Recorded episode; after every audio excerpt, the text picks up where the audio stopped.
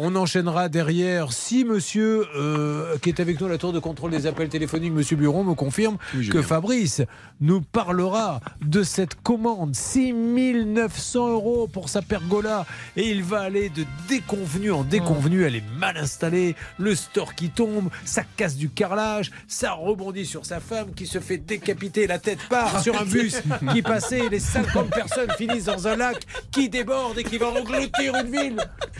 On m'a dit il faut mieux teaser les cas. là. Moi, je sais pas, les gars. Ça devient du pénal, là. Oui, ça va. c'est gros quand même. Oui, c'est un peu à la raison, Marine, ça pourrait être du pénal. c'est Parce que j'allais dire homicide involontaire. Il s'en est pas passé autant, mais c'est quand même.